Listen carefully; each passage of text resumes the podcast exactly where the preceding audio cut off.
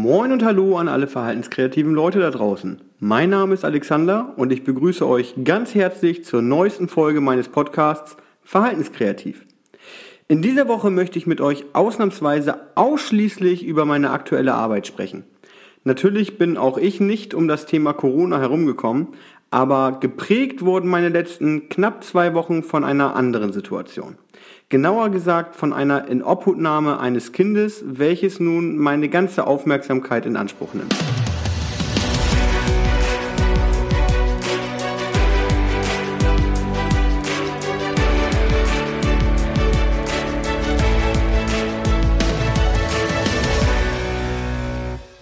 Ja, im Titel sage ich ganz provokant, ich habe keine Zeit für Corona.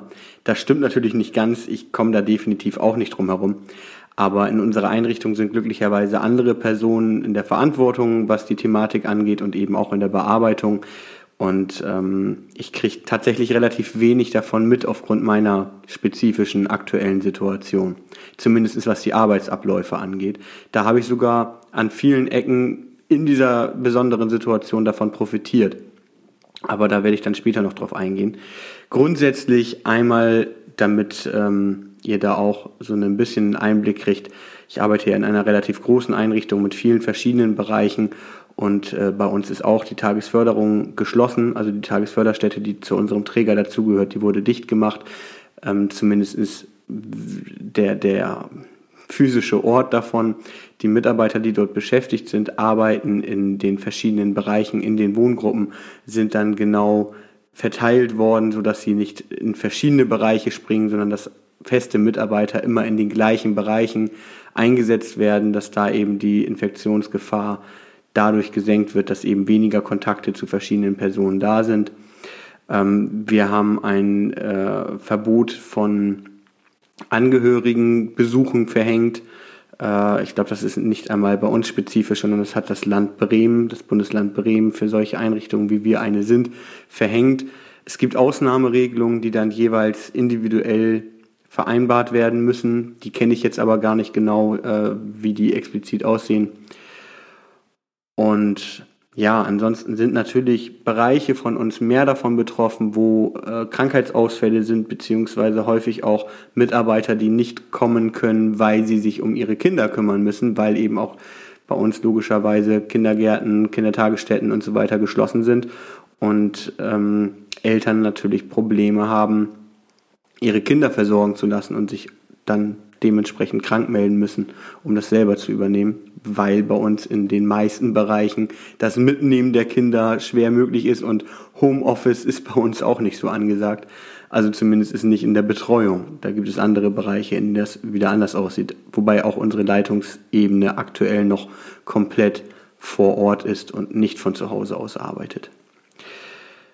Ansonsten sind wir natürlich davon betroffen, dass äh, geplante Supervisionen nicht stattfinden ähm, und dass generell die Strukturen, die normalerweise vorhanden sind, nicht so gelebt werden können. Das geht darum, dass, das geht darum, dass ähm, Termine bei der Krankengymnastik gestrichen sind und dementsprechend nicht stattfinden können. Diverse Termine in der Freizeitgestaltung, ob das äh, Chorbesuche sind, Sportvereine oder ähnliches. Das hat natürlich alles Auswirkungen auf die, auf die ähm, tägliche Arbeit und den täglichen Umgang. Davon bin ich überall nicht selber betroffen, weil ich eben momentan ausschließlich in dieser Obhutnahme tätig bin. Ähm, aber wie gesagt, da gehe ich dann gleich nochmal näher drauf ein. Aber ich kriege das natürlich mit, dass das in anderen Bereichen durchaus problematisch sein kann die Punkte, wo ich selber davon betroffen war oder ähm, ja, das direkt mitbekommen habe, das hat zum Beispiel mit den Leitungskräften zu tun und auch den Stabsstellen bei uns in der Einrichtung, die einfach komplett rotieren wegen Corona und wegen der Organisation, die dort gemacht werden muss. Gar nicht nur bei uns in der Einrichtung, sondern auch Kontakt zum Jugendamt oder ähnliches ist da extrem eingeschränkt. Den Kontakt habe ich nicht selber geführt zum Jugendamt, sondern das lief über über die Leitung des äh, Bereiches Kinder und Jugend bei uns, die dort eben schwer jemanden erreichen konnte, weil die, äh, weil sie selbst von einer Corona-Krisensitzung zur anderen gesprungen ist und gleiches eben auch in den Jugendämtern der Fall war oder auch immer noch ist wahrscheinlich. Und das hat dann da ähm, Kontakte, die notwendig waren, deutlich erschwert, ähm, weshalb ich da auch nur noch stolzer bin auf alle meine Kollegen und auch die Leitungskräfte, die da verantwortlich waren in, im Zuge dieser Inobhutnahme, was wir da möglich gemacht haben. Aber gut, was haben wir eigentlich möglich gemacht? Ähm, ich möchte ein bisschen aufpassen, dass ich nicht zu sehr ins Detail gehe, gerade eben was dieses Kind angeht, möchte ich nicht zu sehr ins Detail gehen, wegen Datenschutzgründen natürlich. Ähm, und von daher versuche ich das Ganze so oberflächlich wie möglich und dennoch so informativ wie notwendig. Nein, eigentlich andersrum. ähm, ja, ich glaube, ihr wisst schon, was ich meine. Ich versuche das Ganze da, ich versuche den richtigen Mittelweg zu finden. Ähm, also es geht um ein Kind, welches vor knapp zwei Wochen bei uns in der Einrichtung aufgenommen wurde, in einer Gruppe, in der ich stundenweise aushelfe.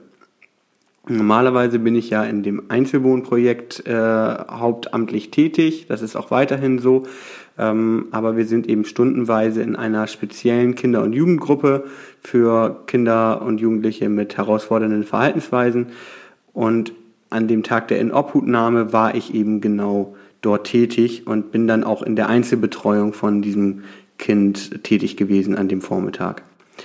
Und es zeigte sich eben, dass das Kind super verzweifelt war, ähm, eine, eine riesen Wut in sich getragen hat, aber auch Ängste in sich getragen hat und ähm, ja einfach einfach komplett verzweifelt war.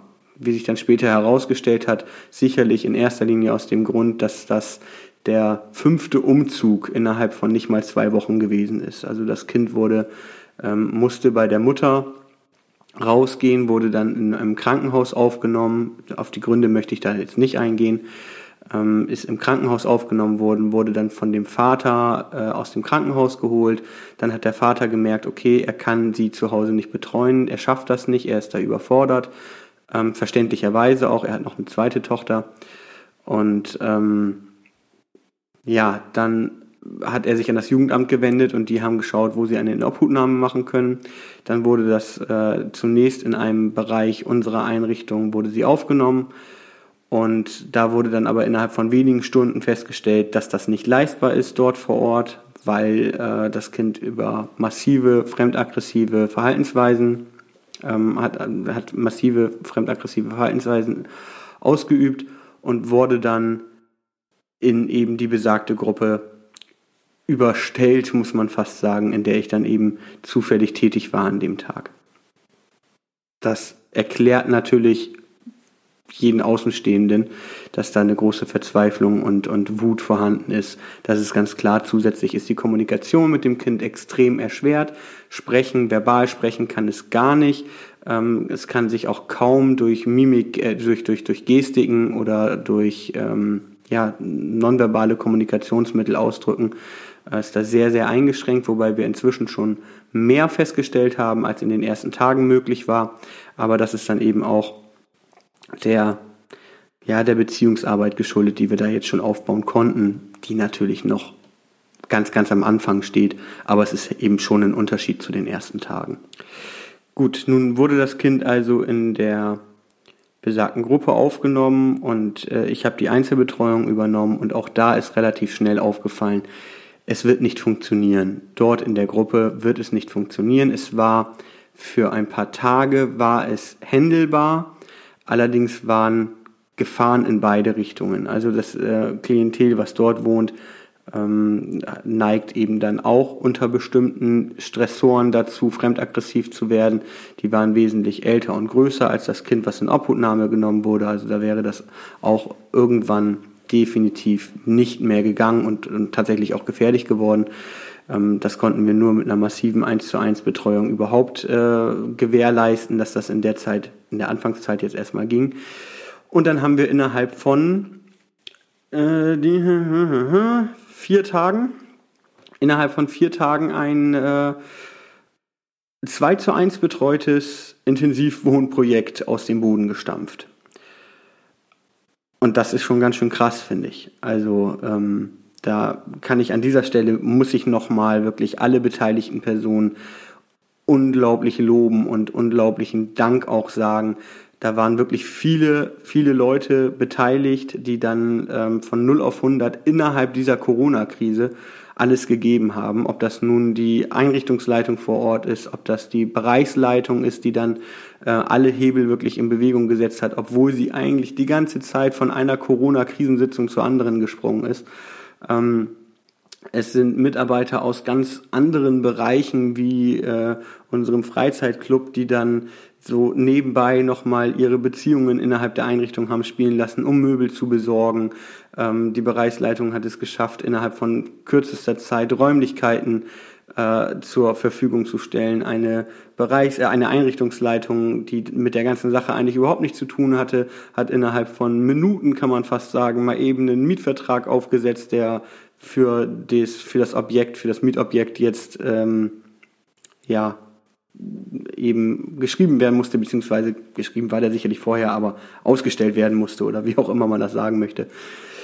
Ähm, da sind auf jeden Fall unfassbar viele Dinge passiert. Der Sicherheitsdienst äh, Shida, mit dem ich letzte Woche noch das Interview gemacht habe, beziehungsweise eigentlich hatte ich das vorletzte Woche gemacht, weil das hat mir sehr geholfen, dass ich dann keinen Podcast aufnehmen musste, sondern dass ich den vorbereitet hatte für letzte Woche Montag.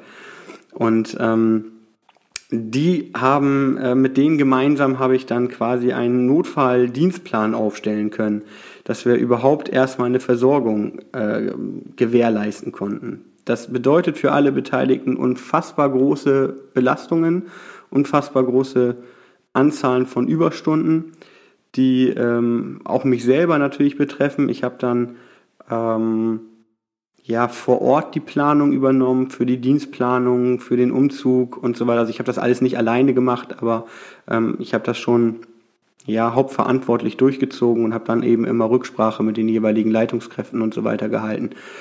Und ähm, das war definitiv eine anstrengende Zeit. Und ist es auch immer noch. Wir sind da ja noch bei Weitem nicht durch mit. Aber ähm, auch eine unfassbar inspirierende Zeit. Also wirklich toll, was möglich ist. Gerade auch, wir sind ein großer Träger, in dem viele Sachen unglaublich bürokratisch sind und wo man sich häufig denkt, ach Gott, das muss doch irgendwie schneller gehen können. Und ähm, das haben wir in dieser Situation wirklich bewiesen, dass es, wenn es notwendig ist, dann kann es schnell gehen. Und ähm, das hat mich das hat mir unglaublich viel Energie gegeben in dem Moment auch. Also Energie, die ich dann auch brauche und, und gebraucht habe. Aber die habe ich eben auch bekommen davon. Und nun ähm, sind wir erst einmal noch in dieser 2 zu 1 betreuten Situation mit relativ wenig Personal. Es, es wird jetzt besser. Ähm, das stimmt, das hatte ich vorhin angesprochen. Äh, da hat mich äh, oder hat uns Corona manchmal sogar noch unterstützt, weil wir zum Beispiel jetzt eine Kollegin bekommen, die eigentlich in der Tagesförderstätte arbeiten würde, die ich persönlich kenne, von der ich weiß, dass sie für dieses Projekt wirklich genau die richtige Person ist. Und die unterstützt uns jetzt, solange eben die Tagesförderstätte geschlossen sein wird, arbeitet sie dann in diesem Projekt mit und ähm, wird da sicherlich auch nochmal fachlich unglaublich viel Kompetenz mit reinbringen. Äh, wir haben eine, eine studentische ähm, Hilfskraft, muss man sagen. Sie hat, hat ja keine Ausbildung, aber sie macht einen super Job und sie kann auch nur deswegen äh, jetzt mit in dem Projekt arbeiten, vor allem mit so vielen Stunden, weil äh, das äh, Studium erstmal nach hinten geschoben ist, was sie jetzt eigentlich beginnen wollte. Ähm, ein anderer Kollege, der studiert schon aktiv und da ist das Studium eben unterbrochen und deswegen kann er entsprechend viele Stunden machen. Das sind alles Sachen, die ohne Corona gar nicht möglich gewesen wären. Ähm, also danke Corona an dieser Stelle. Ähm, nein, das, da sollte man eigentlich keine Witze drüber machen. Äh, Corona hat an, an allen anderen Stellen natürlich sehr, sehr negative Auswirkungen. Das ist mir auch klar. Das möchte ich auch gar nicht ins Lächerliche ziehen. Aber vielleicht kann man ja trotzdem dann in dem Moment auch mal die kleinen positiven Punkte sehen, die dadurch hervorgerufen wurden letztendlich. Okay, ähm, jetzt haben wir also ein, ein Einzelwohnprojekt, welches äh, noch gar nicht gegenfinanziert ist. Das ist eine Sache, die jetzt noch geklärt werden muss. Ähm, auch da ein Riesendank an meine Leitungskräfte, dass sie dieses Risiko eingegangen sind, ähm, dass eben da jetzt so ein Projekt aus dem Boden gestampft wurde, wo noch gar nicht hundertprozentig sicher ist, dass das auch gegenfinanziert wird. Wir hatten da die mündliche Zusage, ähm, wissen jetzt aber, dass der Ansprechpartner, von dem wir diese bekommen haben, letztendlich gar nicht zuständig sein wird. Das wird also auch nochmal äh, eine interessante Geschichte, da ranzugehen. Das liegt allerdings nicht in meiner Verantwortung und auch nicht in meinem Tätigkeitsbereich. Aber es ist natürlich eine sehr, sehr wichtige Sache und zeigt meiner Meinung nach nochmal auf, wie viel Einsatz da gezeigt wurde und wie viel, ähm, ja, dass, dass da eben nicht den Ängsten Vorrang gegeben wurde, sondern wirklich der Hilfe in dieser Situation, die wir aus fachlicher Sicht als absolut notwendig gesehen haben. Wir wollten eben verhindern, dass es weitere Wohnwechsel jetzt gibt, weitere Beziehungsabbrüche in großer Anzahl, weitere Unsicherheit für das Kind. Ähm, was wir alles gar nicht hundertprozentig beseitigen konnten, so wie wir es jetzt gemacht haben. Die Beziehungsabbrüche werden auch so kommen. Wie gesagt, wir haben da jetzt mehrere Mitarbeiter drinne, die nur kurzfristig mit dabei sein können. Ähm, wir wissen noch gar nicht, wie das Ganze genau weiterläuft. Aber wir wollten ähm, erstmal verhindern, dass es einen Psychiatrieaufenthalt geht, der auch grundsätzlich erstmal gar nicht ähm, angebracht gewesen wäre aufgrund der Situation. Aber das war so ziemlich die letzte Option, die dann noch irgendwie im Rahmen des Möglichen war oder wo man noch drüber nachdenken konnte, weil eben die Einrichtungen in, im Umland, die grundsätzlich in Frage gekommen werden, die wurden, haben wir abtelefoniert, da haben wir angefragt wegen Plätzen, die haben alle ähm, keinen Platz anbieten können. Und wir selber in unserer Einrichtung haben auch keinen Platz gehabt, der in irgendeiner Art und Weise ähm, mittelfristig funktioniert hätte. Also musste etwas Neues geschaffen werden oder die Psychiatrie. Mehr Optionen hatten wir tatsächlich nicht in dem Moment. Und deswegen mussten wir so schnell handeln. Das ist ähm, vieles ein bisschen übers Knie gebrochen worden. Und wenn man da mehr Zeit gehabt hätte, hätte man sicherlich auch noch Dinge optimaler durchführen können. Aber unter den Bedingungen, die wir hatten, bin ich der Meinung, dass wir da nah ins Optimum rangekommen sind. Jetzt müssen wir natürlich schauen, wie, wie geht es in der Zukunft weiter. Äh, jetzt muss natürlich erstmal die Gegenfinanzierung geklärt werden, dass wir da auch wirklich aktiv werden können.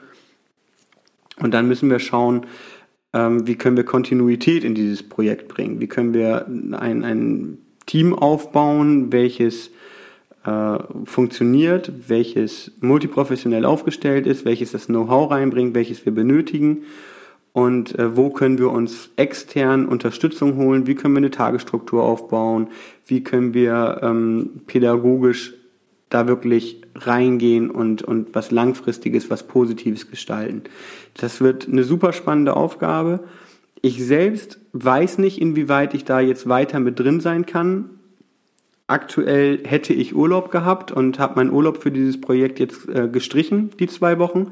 Ich werde aber ähm, die nächste Woche werde ich noch komplett mit drin sein können. Da hat mich mein Einrichtungsleiter ein bisschen freigeboxt, dass ich da äh, nicht beim, in meinem eigentlichen Projekt arbeiten muss. Auch dafür vielen Dank. Also ihr seht schon, überall ähm, haben die Leute mitgemacht und haben das unterstützt.